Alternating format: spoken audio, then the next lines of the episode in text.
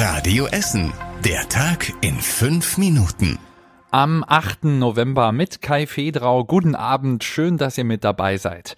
An den Essener Schulen und Kitas wurde zuletzt ein Fragebogen von der Stadt Essen geschickt. Es ging darum, wie gut die Verpflegung dort ist. Über diese Ergebnisse haben die Politiker im Schul- und Bildungsausschuss heute auch gesprochen. Klar ist, dass vor allem in Kitas das Thema Ernährung eine große Rolle spielt.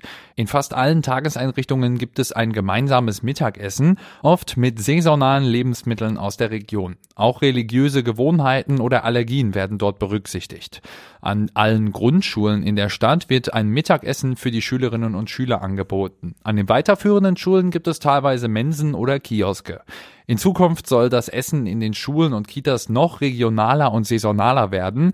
Dafür könnte es zum Beispiel auch Kooperationen mit Bauern bei uns in der Stadt geben. Deutlich mehr Berufspendler sind bei uns in Essen unterwegs. Das zeigen aktuelle Zahlen aus dem Pendleratlas der Landesstatistiker.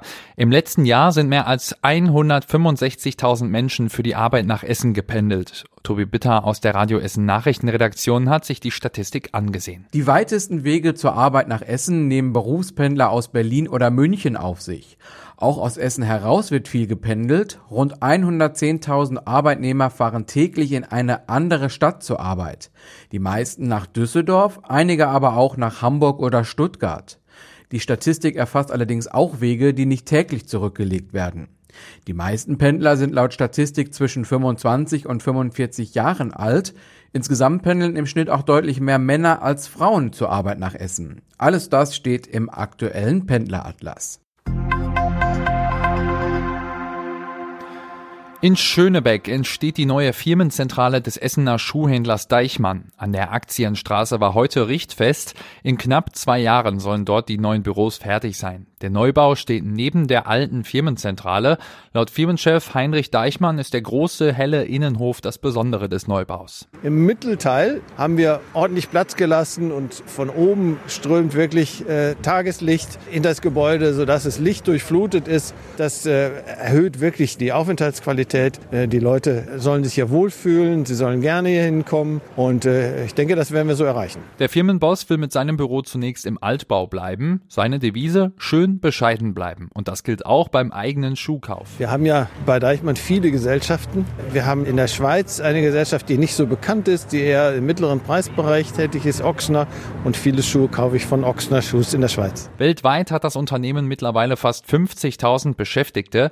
Hier in Essen arbeiten 1.200 Menschen für den Schuhhändler. Das Familienunternehmen ist seit 110 Jahren schon in Essen. Damals fing es mit einer kleinen Schusterei in Borbeck an. An der Dürer Schule in Borbeck ist ein Projekt zum digitalen Lernen gestartet. Als Teil der Smart City Initiative der Stadt lernen Kinder den Umgang mit digitalen Daten und verschiedenen Messwerten. Es ist die erste Schule in Essen, die mit dieser neuen Technik arbeitet. Dabei wird zum Beispiel gemessen, wie feucht die Erde im Schulbeet ist. Die Kinder der Schildkrötenklasse 3b können das jetzt über ihre iPads im Unterricht sehen.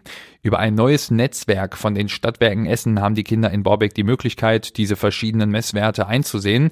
In diesem Pilotprojekt lernen die Kinder also mit Funksensoren, wie sie mit Daten und Messwerten umgehen. Raum, Klima, Lautstärke, Bodenfeuchte oder auch Bewegungen können sie damit festhalten. Für Rot-Weiß Essen steht der nächste Gegner im Niederrhein-Pokal fest. Im Viertelfinale spielt RWE auswärts beim Oberligisten KFC Uerdingen. RWE ist damit also wieder Favorit. Die Partie wird voraussichtlich zwischen dem 5. und 7. Dezember ausgetragen. Auch die möglichen Gegner für die nächste Runde, also für das Halbfinale, wurden schon ausgelost. Sollte RWE gegen Uerdingen gewinnen, treffen die Essener auf den Sieger der Partie Ratingen gegen Felbert. Die Halbfinals finden dann Anfang April statt. Hilfsbedürftige Schwangere in Essen sollen noch besser unterstützt werden. Dafür erhält das Lore Agnes Haus der AWO im Nordviertel Fördergelder in Höhe von 80.000 Euro. Hier werden Schwangere und Mütter mit Kleinkindern beraten, die zum Beispiel wenig Geld haben. Außerdem erhalten sie im Nordviertel Dinge des täglichen Bedarfs oder Gutscheine. Das Fördergeld für die AWO kommt von der Deutschen Fernsehlotterie. Und zum Schluss der Blick aufs Wetter. Die Nacht bleibt regnerisch bei 10 Grad. Morgen starten wir dann auch noch verregnet in den Tag. Im Laufe des Tages lockert es aber dann nochmal teilweise auf. Es wird aber nicht allzu viel wärmer bei Werten um die 11 Grad. Und das war alles Wichtige aus Essen für heute. Die nächsten aktuellen Nachrichten bei uns aus der Stadt gibt's dann morgen früh wie immer hier in der Radio Essen Frühschicht. Ich wünsche euch einen schönen Abend.